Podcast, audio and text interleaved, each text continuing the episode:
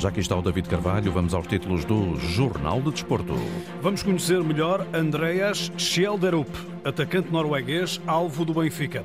Tottenham aperta o cerco a Pedro Porro. José Domingues comenta possível saída do lateral espanhol. Porto deve manter Mateus Uribe, diz antigo médio Carlos Cheinho. Hoje regressa a Liga Inglesa com o tradicional Boxing Day, ainda o futuro de Cristiano Ronaldo, a entrevista ao selecionador nacional de handball antes do Mundial em janeiro, a NBA, e o desportista do ano para as agências de notícias da Europa. Jornal de Desporto, edição David Carvalho. O Benfica está a negociar o atacante norueguês Andreas Schjelderup. O jogador de 18 anos do Nord-Zeeland, da Dinamarca, é o melhor marcador do campeonato com 10 golos em 17 jogos. Na Antena 1, Zeca, do Copenhaga, analisa este possível reforço para Roger Schmidt e salienta que Schjelderup precisa de algum tempo para adaptar-se a uma nova dimensão. Tem que ser um projeto médio a longo prazo de adaptação, até porque ele sai de uma equipa que tem 5 mil eh, adeptos a cada domingo e ir jogar para o Estádio da Luz com 30, 40 mil uh, é diferente e é uma, uma cultura diferente, um país diferente, com 18 anos, jovem, primeira vez fora do país, é normal que, que tenha que ser a, a médio e longo prazo. Seja como for, há características que tornam Schieldrup num alvo apetecível para um clube como o Benfica. Um jovem, tem 18 anos, um, está muito bem no, no campeonato dinamarquês, fazer gols, assistências. É um miúdo que não tem medo, de, neste caso, de ser feliz. Ele chuta a baliza, é muito objetivo, é rápido, é bom também na, na combinação com os colegas, no jogo a um toque e é um miúdo com uma irreverência que eu gosto que vai por cima de todos os adversários, independentemente seja ele qual for, e, e há adversários que o tentam intimidar e ele continua a ir para cima, continua a bater de frente com eles e esta época tem, tem explodido. Zeca Rodrigues, sobre Schjelderup, internacional sub-21 norueguês, é um dos jogadores mais valiosos da Liga Dinamarquesa. Zeca cumpre a sexta época no Copenhaga, da Dinamarca, numa liga em que despontam jovens talentos como Schjelderup. O atacante aplaude esta política de contratações do Benfica, que tenta assim antecipar-se a emblemas com maior disponibilidade financeira. É a maneira de trabalhar e de estar no futebol, quando principalmente os postos tubarões do futebol, que, que são as uh, equipas uh, inglesas que têm muito dinheiro para investir e o Benfica está à procura de jogadores onde pode ir eh, investir e, e, ter retorno mais tarde. E acho que os clubes portugueses têm que adotar essa, hum, essa via de comprar barato se ainda conseguirem e jovem para depois uh, ir lá para fora e ganharem, terem rendimento com isso. Schilderup poderá chegar à luz por uma verba a rondar os 10 milhões eh, de euros. Pode chegar no máximo aos 15 milhões, de acordo com dados revelados hoje pela imprensa eh, desportiva. Aqui escutamos Zeca Rodrigues, entrevistado por José Pedro Pinto. Eh, Zeca Rodrigues, que é futebolista do Copenhaga, ele que recupera em Portugal de nova lesão grave num joelho. Certamente tem-me ajudado a melhorar a cada dia, estar com a família, porque é diferente de estar sozinho a fazer recuperação. Até fevereiro vou ficar uh, em Portugal e depois vou para a pré-época no Algarve com a equipa e depois a partir daí é que viajo para a Dinamarca e faço o resto do tratamento lá. Zeca, com recuperação prolongada, espera que 2023 seja bem melhor. É isso que eu espero, é para isso que eu estou, estou a trabalhar uh, e a tentar fazer as coisas bem para voltar uh, mais forte na próxima época. Zeca Rodrigues, jogador do Copenhaga, entrevistado por José Pedro Pinto. O Benfica volta à ação na próxima sexta-feira, na jornada 14 da Liga, jogo grande, frente ao Braga, na Pedreira, às 21h15. Apita João Pinheiro, com relato aqui, claro, na Rádio Pública. No Sporting, o nome em destaque é do lateral direito Pedro Porro. Há contactos entre os Leões e o Tottenham de Inglaterra, mas o jornal A Bola revela que o jogador só sairá pelos 45 milhões de euros inscritos na cláusula de rescisão. Nesse cenário, será inevitável, avisa José Domingas, a saída do jogador. José Domingas, ouvido pelo jornalista Paulo Sérgio. Quando se bate as grandes cláusulas, isso é o, isto é o, é, é, sempre um, um, problema, um problema mas, mas o Sporting já mostrou várias vezes que isso aconteceu e consegue, hum, umas vezes com mais rapidez, outras vezes não tão rapidamente, consegue comatar essas saídas e manter os mesmos níveis uh, exibicionais. E o Porro é um desses jogadores, ou seja, é um jogador importantíssimo na forma como o Sporting joga. Sim, claro, claramente que é. O Sporting é muito vertical, o sistema 3-4-3 é muito importante usá-las. São muitas vezes os jogadores que vêm de trás e que fazem os desequilíbrios, uh, e obviamente que sim. José Domingues, antigo jogador de Sporting e Tottenham, salienta nesta entrevista à Antena 1 que se Pedro Porro sair, que aconteça o mais cedo possível na janela de transferências. A acontecer que seja aqui no princípio da janela, não é? porque depois há tempo ainda de poder, de poder reforçar. Uh, de qualquer forma, quando se reforça, há sempre aquele problema da, da, adaptação, dos princípios, dos processos. É sempre uma roleta russa, mas isso, isso é que os treinadores hoje em dia, especialmente em Portugal, têm que viver com isso, especialmente o Sporting também. De qualquer forma, vamos ver Leões que estão bem e recomendam-se após uma carreira estrondosa na taça da Liga, com quatro vitórias, 18 golos marcados e zero sofridos, incluindo uma goleada ao Braga nos quartos de final. Cenário para o qual contribuiu Paulinho em larga medida com inédita veia goleadora. Os pontas de lança vivem do, do, dos golos e, e é sempre. E os golos trazem muita confiança também. Tam, também tem muito a ver com, com as dinâmicas da equipa chegar às zonas de finalização, a confiança é muito importante um, e, e, não só, também uh, os extremos cada vez melhor, também José Domingues, o Sporting volta ao campeonato na quinta-feira, cheio de confiança, a quatro pontos do segundo lugar, detido pelo Futebol Clube do Porto. O Sporting que recebe o último Passos de Ferreira e é, neste momento, diz eh, José Domingues, eh, uma equipa muito confiante à beira de voltar ao campeonato. É muito bom para o treinador poder ter tempo de, de trabalhar a equipa e depois uh, associar isso realmente a vitórias importantes, o que traz muita confiança e as coisas começam a fluir de uma forma normal uh, e, e, o Sporting neste momento é uma equipa muito perigosa, uma equipa de ataque vertical, uma equipa muito perigosa que, e, e confiante. José Domingues, antes desse Sporting Passos de Ferreira. Os Leões recebem o último classificado na quinta-feira, às 21h15, com arbitragem de António Nobre. O Futebol Clube do Porto tem uma questão para resolver, a renovação de Mateus Uribe, o colombiano, instrumental, nos planos de Sérgio Conceição para atacar as provas em que os Dragões estão envolvidos. Termina o contrato no fim da temporada. Carlos Chinho, antigo médio azul e branco, assinala como essencial a permanência de Uribe? O Uribe é fundamental, é um jogador importantíssimo, um jogador que conhece as dinâmicas da casa, já está cá há bastante tempo. Fazer uma posição que é muito difícil encontrar jogadores dessas características. É um dos jogadores importantíssimos, tem um é, regular, faz muitos jogos durante a época, sempre a um nível elevado. E eu acredito que o Uribe uh, quer ficar no Porto, o Porto também quer o Uribe. Claro tem que haver entendimentos, mas neste momento eu acho que é fundamental fechar este dossiê para não estar a arrastar, Uh, mas eu acredito que com menos ou mais dificuldade o Aribe será, irá ficar. Nesta entrevista à Antena 1, Carlos Chainho rejeita considerar o processo de renovações no Futebol Clube do Porto uma espécie de maldição, com elementos a saírem num passado recente sem retorno financeiro importante. O Porto está ciente dessas, situações. Não acredito que, que, faça as coisas do passado, desde o Herrera, outros casos. Uh, o Otávio foi, foi fundamental ter renovado o Otávio, foi o Costa, por aí adiante. E eu acho que, acima de tudo, nesta fase é legítimo os jogadores também sonharem terem outras condições, tudo bem.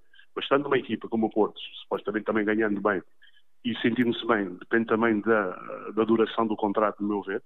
Uh, e eu acho que, acima de tudo, aquilo que a direção do Porto, as pessoas estão responsáveis nesta parte, neste dossiê, estão cientes disso. O público quer e, de certeza, que no futuro vamos ver mais uh, antecipação no contrato. Eu acho que tem que se logo, os jogadores, tem que se logo, logo amarrar.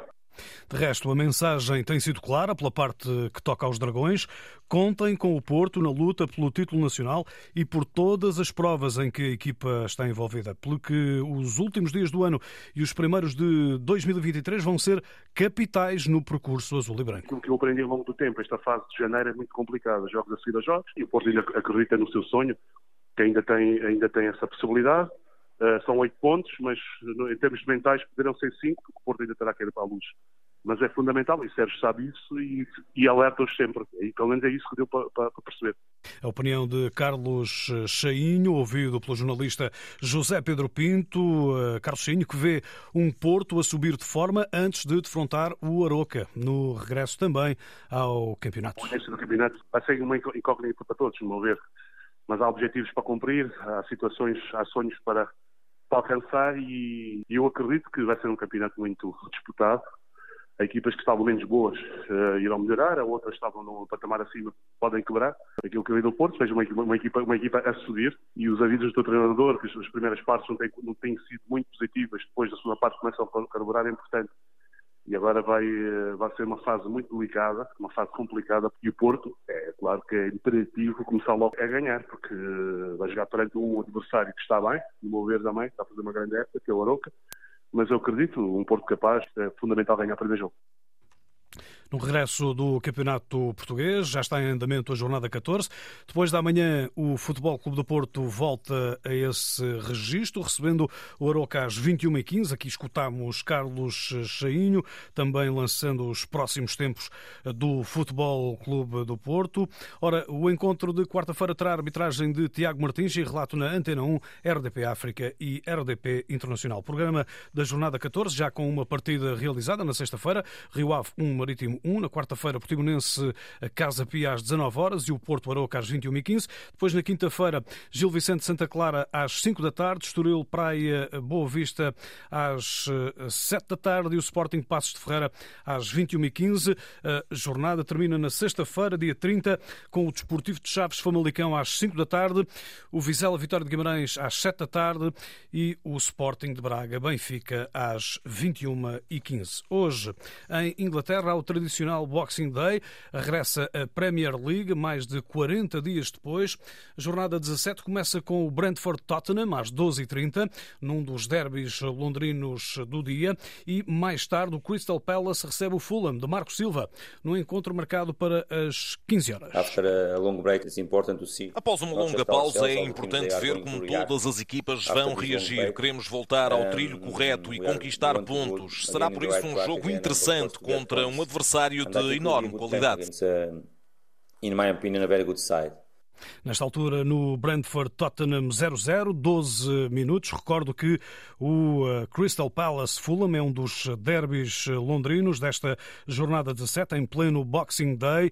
O Fulham de uh, Marco Silva a visitar o Crystal Palace. Já aqui escutamos o treinador português. E às 20 horas, o líder Arsenal recebe o West Ham. Destaque ainda para o Everton Wolverhampton, com vários jogadores portugueses em campo a partir das 15 horas. Estreia do treinador dos Wolves, Julian Lopes Lopetegui na Liga Inglesa. Mateus Cunha vai ser reforço, emprestado pelo Atlético Madrid. A ronda fica completa na quarta-feira com o Leeds Manchester City. A atenção também uh, do Benfica, a Liga Belga. O Clube Bruges, adversário do Benfica, nos oitavos de final da Liga dos uh, Campeões, uh, recebe hoje o Louvain na jornada 18, para já 14 minutos, 0-0, neste que também é o Boxing Day na Liga Belga. O Bruges está em maus lençóis está a 13 pontos do líder Genk e já foi eliminado na Taça da Bélgica no dia 21. Por isso, Karl Hofkens, o treinador, eh, tem eh, continuidade em risco. O diretor desportivo do Al Nasser, da Arábia Saudita, confirmou o interesse na contratação de Cristiano Ronaldo. Marcelo Salazar, ex-internacional português de futsal, referiu numa entrevista ao site Flash Score que o negócio não está fechado. É preciso aguardar pelo desenrolar dos acontecimentos até ao final do ano.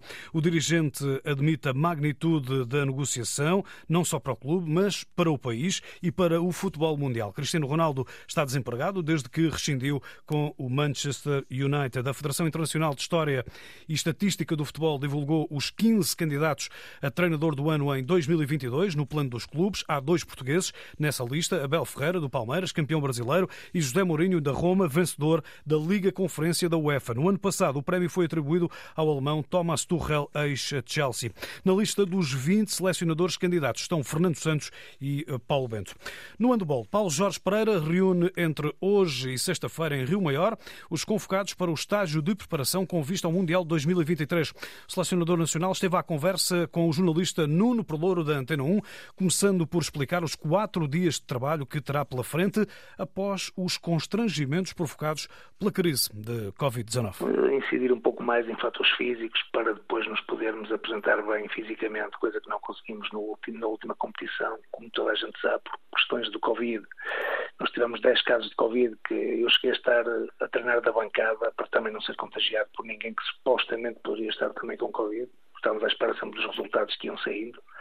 E eu estive, houve treinos que eu estive na bancada sozinho e com três jogadores afastados uns dos outros, a trabalhar sobretudo questões físicas, portanto, e depois um grupo de risco, um grupo que podia treinar, eram sempre sete, oito jogadores, portanto, nunca conseguimos preparar o europeu anterior. Uh, espero que desta vez as coisas corram melhor nesse sentido e que possamos preparar não só, por exemplo, a nossa defesa estrangeira, mas também um sistema alternativo que nos permita jogar bem a participação no Campeonato do Mundo de Handball é a quinta presença consecutiva de Portugal em grandes competições internacionais. Portugal que foi décimo classificado em 2021. O investimento na preparação é sinónimo de melhores condições para o sucesso. Temos que continuar eh, a investir muito na forma como nós nos preparamos para ganhar, porque isto não basta só querer ganhar, é preciso nós realmente prepararmos para isso e, portanto, é, é continuar a seguir o nosso caminho com muita ilusão e muita vontade de vencer e fazer bem as coisas e, de certa forma, de chegar ao fim e ter, ficar com aquela sensação de, de orgulho naquilo que fizermos. Enquanto isso estiver sempre presente, provavelmente vamos aumentar as possibilidades de vencer. E é isso que vamos tentar fazer.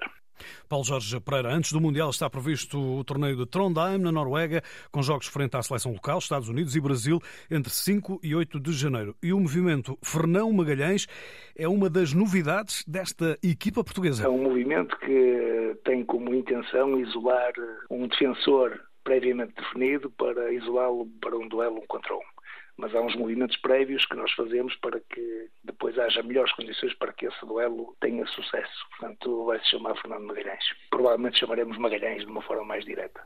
Gabriel Cavalcante é a única novidade na lista de 19 jogadores. Vai apenas participar no estágio de preparação e regressa ao Sub-21. O Mundial de Handball realiza-se na Polónia e Suécia de 11 a 29 de janeiro. No grupo D, disputado na cidade sueca de Kristianstad, eh, Portugal vai defrontar a Islândia, depois a Coreia do Sul e, por fim, a Hungria. Esta madrugada na NBA, hora portuguesa, ainda no dia de Natal nos Estados Unidos, houve mais dois jogos para terminar a tradicional jornada de dia 25 de dezembro. Os Golden State Warriors venceram os Memphis Grizzlies por 120 123-109 e os Denver Nuggets também triunfaram perante os Phoenix Suns por 128-125. Iga Swiatek, líder do ranking feminino do ténis mundial, foi hoje eleita desportista europeia do ano pelas agências, as 26 agências europeias de notícias. A polaca sucedeu ao tenista sérvio Novak Djokovic e ficou à frente do sueco Armand Duplantis, campeão e recordista mundial do salto com vara, que foi segundo. Em terceiro lugar vem o campeão do mundo de Fórmula 1, Max Verstappen. O avançado francês Kylian Mbappé, na sexta posição, é o único futebolista no eh, top 10. 10. Recupero o encontro do Boxing Day em Inglaterra, jornada 17 neste regresso da Liga Inglesa. O Brentford vai vencendo o Tottenham em derby londrino com 18 minutos de jogo por uma bola a zero. Marcou eh, Vitali Janelt para a equipa do Brentford. Neste momento, 18 minutos, Brentford 1, Tottenham 0. Jornal do Desporto, edição David Carvalho. A informação desportiva em notícias.rtp.pt.